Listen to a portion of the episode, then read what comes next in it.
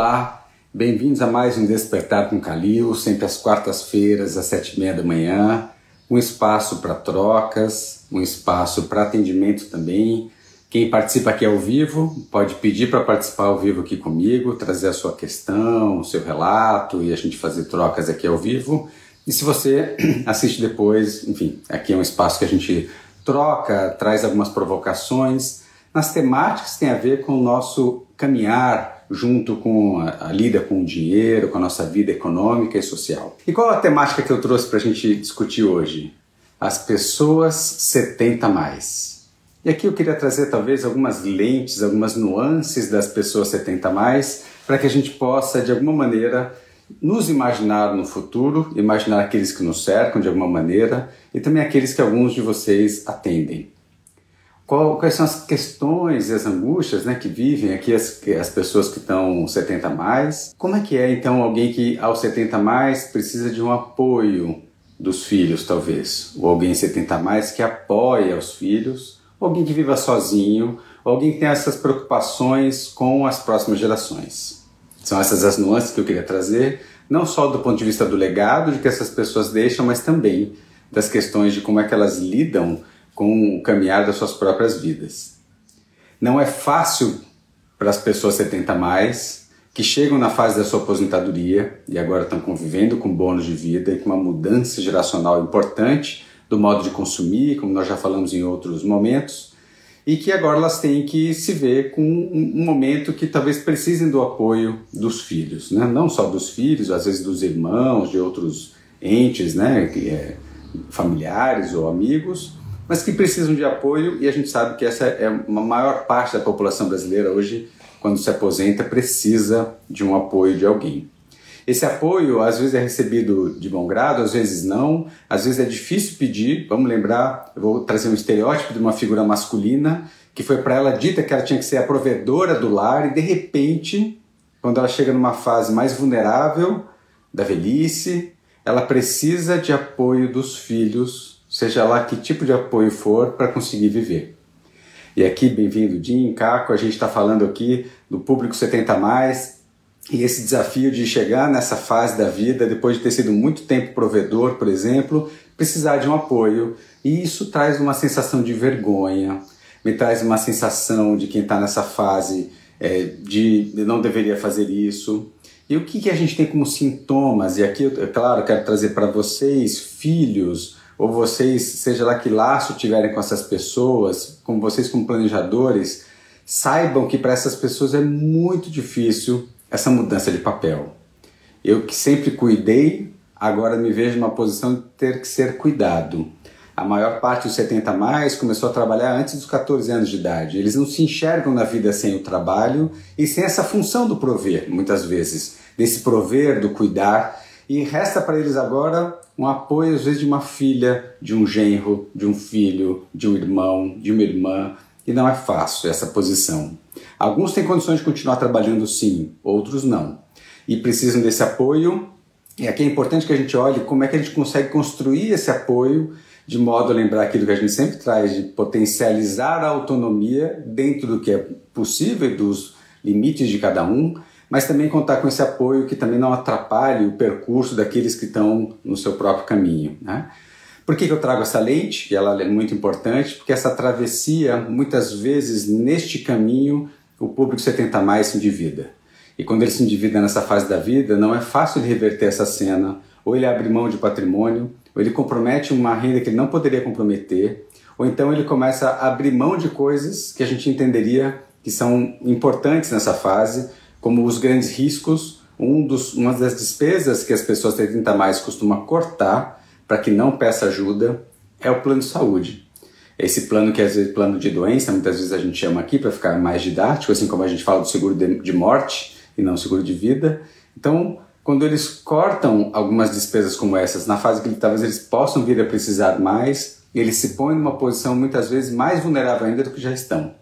E aí o apoio que a gente pode pensar é sempre o apoio de que esse coletivo que está ao redor, o que a gente chama aqui de uma rede fraterna, da rede de apoio, possa enxergar essa situação e ofertar um apoio, e um apoio que seja dentro do limite que o outro é capaz também de aceitar. É uma construção, tem inclusive filmes que relatam isso, que mostram a posição da pessoa não querer ser cuidada, não querer ir para a casa dos filhos, não querer esse tipo de apoio. E aqui traz a segunda cena que eu queria convidar, que são as pessoas que decidem e resolvem morar sós. Morar só, muitas vezes, uma, algumas por escolha, para manter a sua individualidade, aquilo que ela conhece. Isso é sadio, é bom, desde que não seja por uma questão do orgulho. E a questão do orgulho, muitas vezes, né? O orgulho a gente tem que ter esse cuidado, porque, claro, quando tem a sua própria casa, tem uma qualidade de vida e às vezes com cuidado é, perde né, a sua liberdade, enfim. E essa construção não é fácil para ninguém, nem para quem pede apoio, nem para quem recebe. É uma cena nova, desafiadora para todos, mas é com cuidado e com carinho, com diálogo, geralmente, com conversa. E as conversas a gente convida para que elas aconteçam antes de precisar. A gente sempre convida aqui, tem a ver com a consciência, tem a ver com uma construção, de que a gente experimente, vou dar um outro exemplo, diminuir o nosso fluxo sem ter a necessidade de diminuir o fluxo. Como é que eu posso abrir mão do meu carro tendo um carro na garagem? Como é que eu posso experimentar morar em menos metros quadrados ainda tendo meu imóvel de mais metros quadrados? Fazer essa experiência, pode ser um Airbnb numa temporada, enfim, mas experimentar viver num bairro diferente, em metros quadrados diferentes, usando outro meio de locomoção, comprando, fazendo suas compras de mês em um outro lugar que não os habituais e ver como é que você se adapta ou não enquanto vocês não precisam.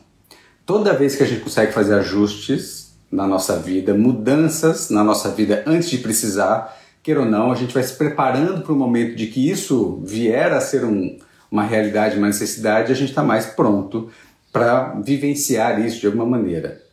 Será que a gente já experienciou viver uma temporada na casa de uma outra pessoa? Ocupar o espaço emprestado dela por algum tempo? Será que a gente já tem a possibilidade de convidar alguém para passar uma temporada com a gente antes dela precisar passar uma temporada com a gente? Como é que isso pode se dar na nossa vida? O que, que isso muda no nosso cotidiano? O quanto que isso desafia a todos nós?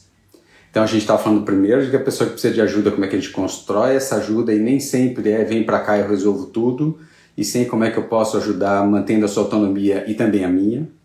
Então como é que eu posso, por exemplo, assumir o boleto da assistência médica e deixar que a pessoa possa contar essa pessoa 70 mais com a sua renda, talvez fazer outras rendas, né, ajudá-la nesse empreender muitas vezes, gerando autonomia nela. Isso pode ser um ponto bacana respeitar a solidão, que a solidão não necessariamente é ruim. A solidão pode ser uma construção de autonomia muito bacana também.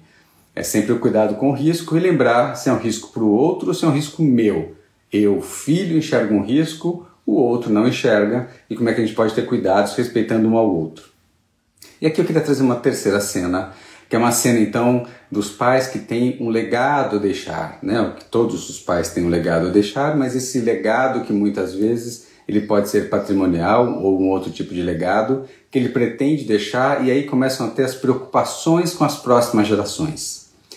Pais 70 mais, pessoas 70 mais que tenham o risco de ter construído patrimônio ou ter uma companhia, uma empresa, elas têm essa preocupação com a sucessão, essa preocupação com a próxima geração em três perspectivas. Na transição da empresa, que essa é uma preocupação grande, vale aqui uma outra live sobre isso tem a outra preocupação da transmissão do patrimônio e tem uma terceira preocupação que é do fluxo. Muitas vezes os pais deram ajudas pontuais aos filhos, a gente já tem falado há mais tempo aqui, dessa ajuda que está sendo mais recorrente das famílias que têm condições, claro, de terem ajudas mais recorrentes aos filhos, ou seja, ajudas que acabam não cessando em nenhum momento. Isso, claro, é muita responsabilidade dos pais 70 mais, que não fizeram esse corte, que deixaram isso caminhar, que foram alimentando e nutrindo por diversas razões essa relação. E o que, que essa relação traz para nós? Ela traz para o seu ciclo, para as próximas gerações, às vezes uma relação de dependência, que pode ser ruim, uma dependência parcial, uma dependência total, que ela pode ser boa ruim, isso depende, varia, não necessariamente ela é ruim, mas quando está uma expectativa, isso tem uma questão chamada né, na literatura como uma síndrome do herdeiro, um estereótipo ruim colocado aqui do herdeiro, dessa expectativa da morte, essa expectativa da herança chegar, que é uma expectativa ruim, ela é velada muitas vezes, nem sempre é consciente, mas que acaba fazendo com que a pessoa não chegue, não vá onde ela precisa, não conquiste o que ela gostaria, porque ela fica na expectativa de que aquilo vai acontecer em algum momento e ela deixa de olhar para ela, e aqui a gente vê um ponto delicado, né? Nada contra a herança, muito pelo contrário, mas a herança ela deveria chegar num lugar mais cuidadoso, num lugar que tivesse alguma coisa que eu vou chamar de extra as minhas conquistas. E não ser as minhas conquistas a herança, porque isso foi uma conquista de um outro que, por uma questão do legado, da sucessão, da lei das sucessões, eu sou um herdeiro legítimo, receberei aquilo, isso é meu por direito, posso usar, mas a gente sabe que, inclusive, nas, é, nos, cálculos que a gente faz nas finanças, a gente sempre exclui as heranças por uma razão simples de que costuma se medir o esforço de cada um e a capacidade de gerar autonomia para si próprio. Então, se eu sou capaz de cuidar de mim, se eu sou capaz de alimentar as minhas escolhas, eu sou mais autônomo nessa vida e eu tenho uma condição de vida de liberdade muito maior do que se eu tenho essa dependência de algo que vai chegar ou de, da renda de alguém né, que possa me prover. Então, sempre que a gente consegue, claro, estou falando aqui de pessoas saudáveis, capazes, que podem colocar seus talentos para o mundo. Esse é sempre o convite que a gente faz para que essas pessoas coloquem seus talentos para o mundo e a gente sempre acredita, não importa se essas pessoas são 30, 40, 50 mais, os filhos, estou falando agora, eles sempre são capazes de colocar os seus talentos para o mundo. Às vezes nunca se experimentaram nisso porque nunca precisaram. Às vezes já tentaram, tropeçaram, ou o que fazem não é suficiente, mas sempre colocar os seus talentos para o mundo é importante e toda vez que a gente puder convidar uma pessoa a viver com as suas dentro das suas posses, dentro das suas condições, organizar um ritmo aqui de vida, ou seja, de entradas e saídas que ela consiga se manter, então fazendo os ajustes necessários, gerando mais receita, segurando um pouco aqui as despesas, melhor para ela própria. E não tem a ver com o outro. Eu vou trazer a preocupação de 70 mais, mas eu diria que aqui o grande cuidado, como é que o 70 mais pode ajudar a próxima geração nesse caminhar que ela precisa aqui. Essa geração 70 mais, uma das maneiras que ela pode ajudar, e não é uma maneira fácil, porque isso às vezes não foi construído ao longo da jornada, é começar a impor limites. Eu sempre gosto de lembrar, e falo sempre nos casos, que se eu, pai, não der os limites, o mundo dará. O dinheiro é finito, os recursos são finitos, a gente sabe que esse uso, de alguma maneira, seja do fluxo, que uma hora pode acabar quando esse provedor partir, ou que esse patrimônio também pode acabar se ele for usado de uma maneira é, com, mais vontade do que ele é capaz de prover, esse dinheiro vai acabar. Em algum momento, o limite será dado pelo mundo e aí essa pessoa vai estar despreparada para conseguir gerar os seus próprios recursos. Então, como é que enquanto ela não precisa, enquanto essa próxima geração não precisa, eu posso ajudá-la a sim contar com ajuda, sim contar com a herança, mas não depender dela desde então. Toda vez que eu faço isso, e, aconselhando aqui pessoas 70 mais, a gente recomenda que ela comece a dar limites para esses filhos e limites didáticos, e muitas vezes é difícil dar em nome próprio, por isso que pedem muitas vezes a nossa ajuda, para que a gente ajude nessa construção de dar um limite junto com a construção da autonomia. Essa preocupação que, a próxima, que esses 70 mais têm com as próximas gerações é legítima, porque eles percebem que essa ajuda que eles deram, e ajuda sempre é de bom coração, lembre disso que ninguém ajuda um filho por maldade, mas pode ser inconscientemente que eu tenha gerado uma relação de dependência, eu tenha sido por uma relação de controle, que eu quero controlar os meus filhos, mas nessa, na melhor das intenções, eu posso ter atrofiado a capacidade dos meus filhos de irem para o mundo, de se experimentarem no mundo e de se frustrarem também com as suas questões. Então, quando eu ajudo dando limite, limite em tempo enquanto eu estou aqui, enquanto eu ainda posso prover, e começo a gerar limite, dar limite para eles, enquanto eu ainda posso, estou lúcido, tenho essa capacidade, não estou secando a fonte, mas eu estou dando um limite nessa fonte eu vou incentivando o outro. Sempre um ponto importante aqui é que eu tenho esperança e confiança de que o outro é capaz. Então, às vezes, os pais têm essa preocupação interna: será que ele consegue? Será que ele vai dar conta? Mas essa é uma preocupação dos pais que a gente cuida com os pais. Mas a gente percebe que isso não necessariamente é dos filhos, mas claro que todo pai, quando ele não tem confiança, pai e mãe, confiança no que o filho é capaz, esse filho absorve isso e gera uma insegurança potencialmente para ele. Então, que a gente possa confiar de que eles são capazes, a gente mostra isso nos talentos que eles possuem, como é que eles podem colocar isso para o mundo, dentro da realidade deles. Claro que eu não vou, porque eu nunca trabalhei e vou começar a trabalhar aos 50, que eu vou ter uma renda como a, a maior faixa de pessoas com 50 anos que trabalham há 20, 30 anos. Não.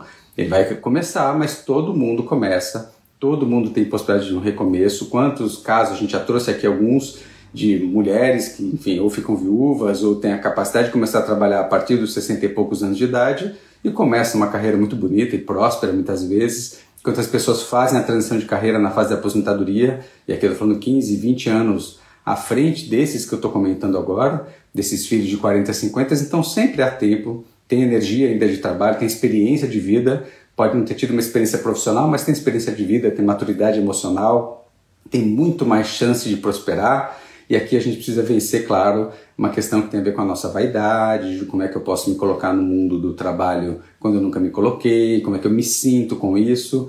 E aí parar de olhar para fora, olhar para dentro e pensar o que, que isso é importante para mim, como exemplo para mim, para os meus próprios filhos, se eu tiver, mas principalmente como é que eu posso gerar isso por mim, fazer esse trabalho, se empreender por mim, para que eu possa me sentir mais autônomo na vida e no tempo. E para esses pais 70 mais, quando eles enxergam os filhos em movimento, dá uma sensação de alívio muito grande.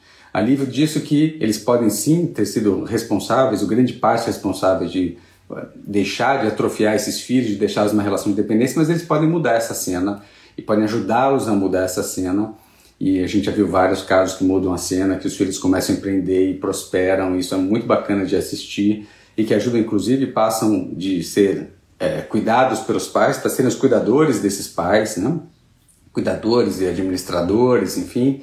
Porque essa é a cena que a gente costuma ver, os pais precisam uma hora tirar o pé também, de poder, seja diminuir a renda, muitos pais a gente percebe ainda trabalhando com muita ênfase aos 75, 80, 85 anos, grande parte não é porque ele precisa do dinheiro, mas porque essa renda que ele faz do trabalho ele faz principalmente para ajudar os filhos e, e, os netos, e não necessariamente para ele próprio. Então, o que é importante a gente trazer aqui é que é, esses pais possam, se for o caso, diminuir um pouco o ritmo de trabalho, fazer as suas transições, se for o caso, e que possam usufruir um tanto dessa vida e começar a passar esse legado patrimonial para a próxima geração, que a próxima geração possa cuidar de si própria e que com isso, quando receber algum patrimônio, isso, esse patrimônio não vai atrapalhá-los, vai deixá-los numa cena melhor. Né? Então, a preocupação dos pais 70 mais nessa última fase que eu falava agora é de se esses filhos serão capazes ou não e o que, que eles farão com o patrimônio. E eu gosto de falar para esses pais que detêm patrimônio, isso já não é com você, né? O que, que você pode fazer enquanto você está aqui? Gerar autonomia para eles, gerar conhecimento para eles do que vocês possuem, como é que isso funciona. E a gente sempre faz um exercício que eu acho muito importante, que chama-se um exercício pré-herança para aqueles que têm patrimônio que eu experimente fazer passar uma parte deste patrimônio, mas eu passo uma parte pequena, geralmente entre 5 e não mais do que 10% do patrimônio total, eu, faço, eu passo isso em vida para os filhos, como uma experiência para ver como, o que, que eles vão fazer com isso. E claro que eu posso ver momentos diferentes de vida, usos diferentes, né? apoios diferentes, um vai guardar, o outro vai torrar, o outro vai investir, cada um vai usar de um jeito diferente, e tudo bem, mas o importante é que desfantasia o que o pai achava que iria acontecer. Muitas vezes, escrever um testamento, a carta da última vontade, que a gente gosta de fazer aqui, esse exercício para as pessoas 70 mais é muito importante para falar o que, que eu gostaria que acontecesse é, com o meu patrimônio, com as minhas coisas, ou com estes filhos, enfim, e que eu possa escrever isso primeiro intimamente. Sempre esse exercício primeiro para mim, eu 70 mais, o que, que eu gostaria que fosse feito e depois eu poder ter a capacidade de escutar o que, que eles têm desejo por fazer da vida própria deles e a partir da vida própria deles, relacionamento, trabalho, sonhos, pensar como que isso pode somar ou não a esse momento que eles estão, de que maneira que isso pode servir de apoio para todos eles. Então, esses são, acho que as grandes reflexões que eu queria trazer para essa população, que é uma população que muitas vezes está mais vulnerável, grande parte das vezes a gente não tem mais esse homem na relação, por uma questão que a gente tem visto que as mulheres vivem mais, então a gente tem muitos óbitos mais cedo dos homens, e essas mulheres ficam sozinhas para lidar com o patrimônio, com a renda, com as pensões, com as receitas de aposentadoria que elas recebem, e essa posição é muito solitária. E, a, e esse, essa mulher, que muitas vezes não foi por trabalho pela questão da geração e que tem que cuidar agora, ela se sente quase na necessidade de dividir isso. Além do, do direito que esses outros possuem da parcela que era então devido a eles da herança dos pais, no falecimento do pai, por exemplo, elas têm que lidar com essa outra parcela. Grande parte dos filhos a gente percebe que deixam isso em nome é, da mãe moralmente, às vezes de fato, esse patrimônio, essa renda, o que seja, mas muitas vezes precisam, ou dependem, ou usufruem disso de alguma maneira. E esse é o cuidado de como é que essas mulheres, né, que ficam também ali viúvas e muitas vezes por muitos anos, podem se reinventar e cuidar da sua vida e, claro, poder cuidar e ajudar os outros, mas é diferente eu fazer ajudas pontuais de fazer ajudas recorrentes. Uma ajuda pontual, convidar para uma viagem, presentear, isso é uma situação, e a outra eu tenho uma ajuda recorrente que o outro precisa disso e sem isso ele não consegue manter aquele estilo de vida. O que a gente sempre traz uma cena mais dura, às vezes, para colocar aqui, enquanto isso é um gesto egoísta muitas vezes. Quando eu deixo o outro dependente de mim, eu sempre gosto de colocar a pergunta: como é que ele ficará quando você não estiver aqui e ele não tiver mais acesso a essa renda? Ela talvez possa ser nutritiva para você enquanto você está aqui, mas quando você não estiver aqui, como é que ele vai ficar no dia seguinte? Então, se a gente puder gerar uma capacidade deles ficarem na vida independente de vocês, independente de vocês aqui, melhor para vocês, melhor para eles então sempre sair dessa figura do controle, desse lugar de desse gosto muitas vezes de ver que eu estou ajudando, é eu poder deixar o outro cuidar de si próprio e eu transformar aquela minha ajuda recorrente numa ajuda pontual e que essa pessoa possa criar autonomia. Isso vai ser uma construção muito bacana para essa pessoa 70 mais, olhando para o seu momento de vida e também ela poder fazer essa transformação nas gerações que virão. Cenas muito diferentes a gente trouxe aqui, então a população 70 mais, como é que elas estão quando elas precisam depender de alguém, a dificuldade que é depender de alguém, como é que a gente pode construir essa rede de apoio para elas, a solidão, quando escolhem viver a sós, cuidado para a gente não interpretar que viver a sós é necessariamente risco e vulnerabilidade, pode ser um gesto de autonomia, então deixem, permitam que possam viver a sós, as pessoas 70 mais quando elas assim escolherem, pode ser uma, uma escolha é, voluntária, que eles queiram fazer isso, isso a gente pode apoiar que eles façam isso. Então, muito cuidado para não querer necessariamente cuidar, trazer, pagar tudo, respeitar o momento e o estilo de vida que eles colocaram. E também essa outra cena, então, a cena quando eles precisam de apoio, a cena quando então eles aqui estão escolhendo uma vida, querem viver a sós. A outra cena que a gente trouxe quando esses pais ajudam os filhos e assim também que os filhos possam pensar em gerar autonomia e possam também ter esse cuidado, porque isso pode gerar um peso excessivo para essa população 70 mais, como eu disse aqui, quantos pais não acabam trabalhando, fazendo e gerindo patrimônio para ajudar os filhos e deixam de usufruir muitas vezes da vida deles mesmos, né? Claro que nessa fase da vida eles já estão mais voltados para os outros, mas também permitir que eles possam cuidar de si próprios e de outros projetos, vendo essa autonomia, né, nos filhos aqui. É, e Outro ponto que a gente trouxe é quando eles têm um, legado, seja uma empresa, seja um patrimônio, ou seja uma ajuda recorrente que dão no fluxo para os filhos, essas novas preocupações que eles têm. Então, a primeira preocupação de ter que precisar, a segunda preocupação de dar conta de viver só, a terceira preocupação de ter que trabalhar para cuidar dos outros e a quarta preocupação dessa cena que eu trouxe aqui do, da população 70 mais é dela então está é, muito preocupado com a outra, seja porque ele gerou uma dependência é, econômica ou que ele tem receio do que, que os filhos farão com esse momento, né? o que, que eles é, podem fazer quando eles receberem uma herança.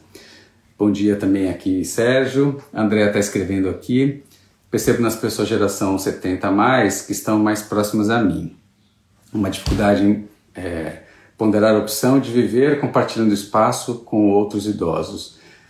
Aqui a opção de, de viver compartilhando espaço com outros idosos, ou seja, você está falando aqui de um co-housing, de, de compartilhar, você diz, na situação de.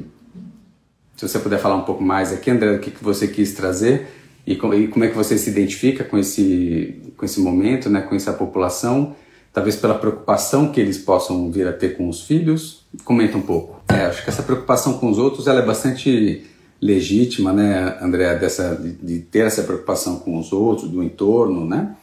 Mas o que é um ponto importante que a gente coloca para eles é o quanto que eu estou preocupado e aqui outra coisa quanto eu estou desconfiado. E aí a gente coloca, a gente pede para colocar em teste enquanto eles estão aqui é, essa desconfiança, essa desconfiança em pauta, ou seja, deixa o outro caminhar. deixa ele ir, deixa ele fazer.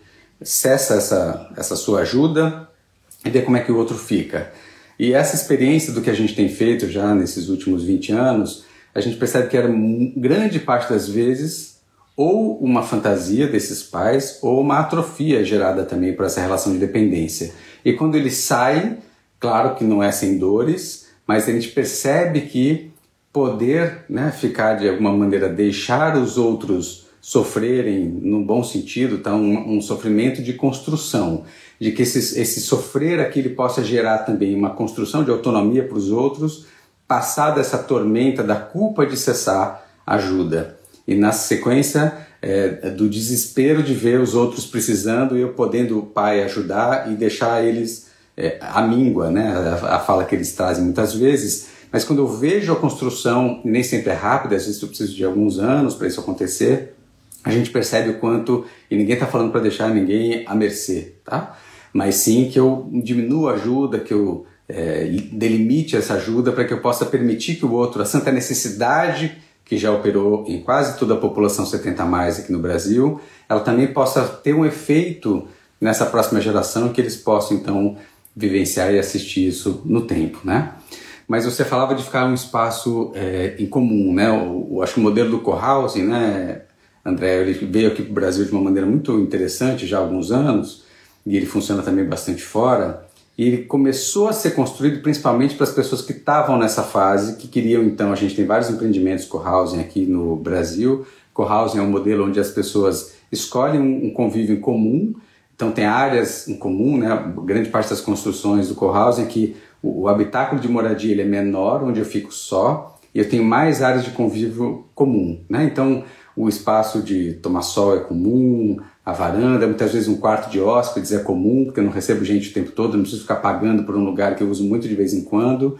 E podem também dividir as despesas de um educador físico, podem dividir as despesas de um fisioterapeuta, de um nutricionista, tem espaços que fazem isso e que acolhem, né? o espaço Florescer é um, não estou é, recomendando aqui, mas lembrando que existem espaços que fazem isso, desse cuidado macro aqui, que olham desde a alimentação até os cuidados da saúde físicos, que permitem então que as pessoas possam é, ter esse mais convívio, diminuir suas despesas, conviver com outras pessoas na mesma cena e podem fazer compras coletivas, ou seja, tem uma série de apoios, não se, não se veem sós, mas não deixem de ter essa individualidade. É diferente eu ter uma moradia no co-house minha, que eu dou conta, que eu banco e que eu tenho uma rede de apoio para além da minha família. E é muito diferente eu contar com a minha família para outras coisas, não com aquelas. Então, a escolha do co-housing, claro que a gente tem muitas lentes aqui, eu morar sozinho, eu morar com os filhos, ou ir para uma casa de repouso, eu escolher um co-housing. Eu diria que o co-housing é um belo lugar, muito sadio, e tem a ver muito com o coletivo que a gente entra agora nessa área de aquário, que é então esse, essa vida mais do coletivo, de a gente pensar mais no todo. E eu também acabo contribuindo para esse todo, porque eu também tenho minhas histórias para contar, eu tenho meus talentos para gerar e para compartilhar aqui com os meus, né, com os meus que estão na mesma fase de vida que eu estou. E ainda que eu esteja na mesma fase de vida, cada um pode ter uma história muito diferente. Um continua saindo cedo para trabalhar, o outro tem uma outra escolha que pode, talvez, ou escolheu ficar sem trabalhar e vive de uma maneira diferente. E essas trocas são muito ricas, né?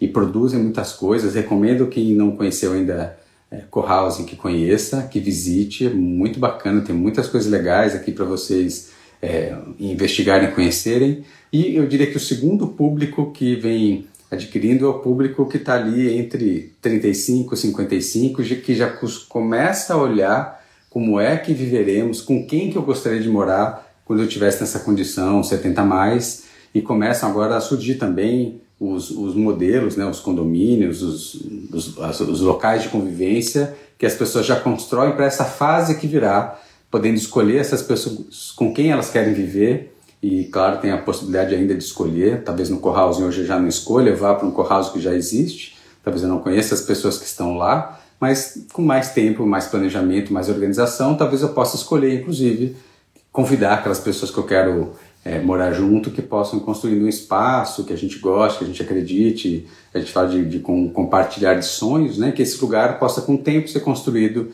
e acolher essas pessoas que um dia querem viver juntas nessa outra fase. Recomendo muito que a gente olhe para esse momento 70 mais, para quem já está aqui para compartilhar essas experiências, mas para quem não está e está no percurso, na caminhada até lá, que possa se inspirar nas pessoas 70 mais hoje. É muito mais fácil gente olhar para o outro que para nós, mas nos imaginarmos lá, será que eu seria que nem esse que ficou só? escolher ficar só? Eu daria conta de ir para um co-housing? Será que eu estou construindo alguma coisa que eu vou precisar ficar dependente de alguém? E como é que vai ser para mim depender de alguém? Será que eu me preocupo de alguém, com alguém? Será que estou gerando dependência para alguém no meu entorno? Como é que eu posso começar a cuidar disso para se eu quiser mudar a cena lá na frente, essa mudança precisa começar a acontecer agora, em todos nós.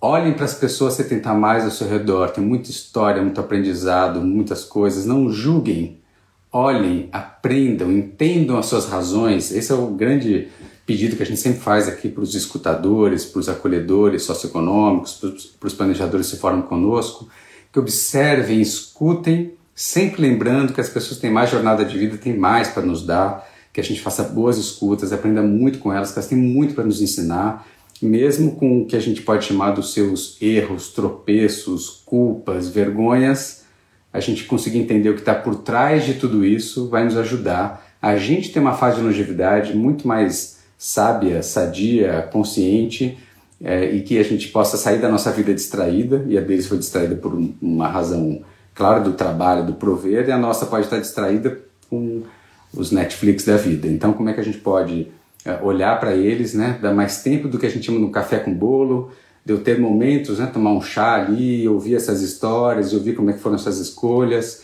e por que, que estão nessa situação que estão, quais são as preocupações que eles têm e pensar se a gente está construindo que caminho, e lembrando que quem tem ainda 15, 20, 30 anos ou mais de horizonte para isso, tem chance de construir uma longevidade diferente desde que eu faça alguma coisa hoje. E essa coisa hoje não é simples, gerar autonomia para a próxima geração não é fácil, construir uma independência, uma autonomia econômica lá para frente não é fácil. A gente sabe do esforço que isso demanda. Eu tenho uma rede de relacionamento, uma, uma rede de apoio demanda uma construção também de laços afetivos, a gente tem falado bastante isso aqui, e como é que eu estou cuidando de tudo isso, para que eu possa, então, do meu estilo de vida, é, construir um estilo de vida que eu tenha vontade lá para frente, que me nutra, que eu goste. Né? Então é isso, agradeço a todos que estiveram aqui ao vivo, nessa live então que a gente falou da população 70 mais, nos inspirando neles para aquilo que a gente quer construir para as nossas vidas, se a gente ainda não parou para pensar, que a gente pare e que a gente tenha o privilégio de observar eles que estão aí, sem julgar a vida que eles levam, como eles levam, e para a gente poder aprender aquilo que a gente, tanto que eles têm para nos ensinar. Que a gente possa ter essa sabedoria inicial para começar a trazer esse olhar para um tempo que virá, que está logo ali, e que talvez a gente tenha a sorte ou azar de viver mais do que eles e o que, que isso vai representar para cada um de nós, né? Obrigado, Fábio, é, Fábio, Vanessa, isso foi pela participação e todos que estiveram por aqui. E até a nossa próxima quarta-feira, às sete e meia. Até!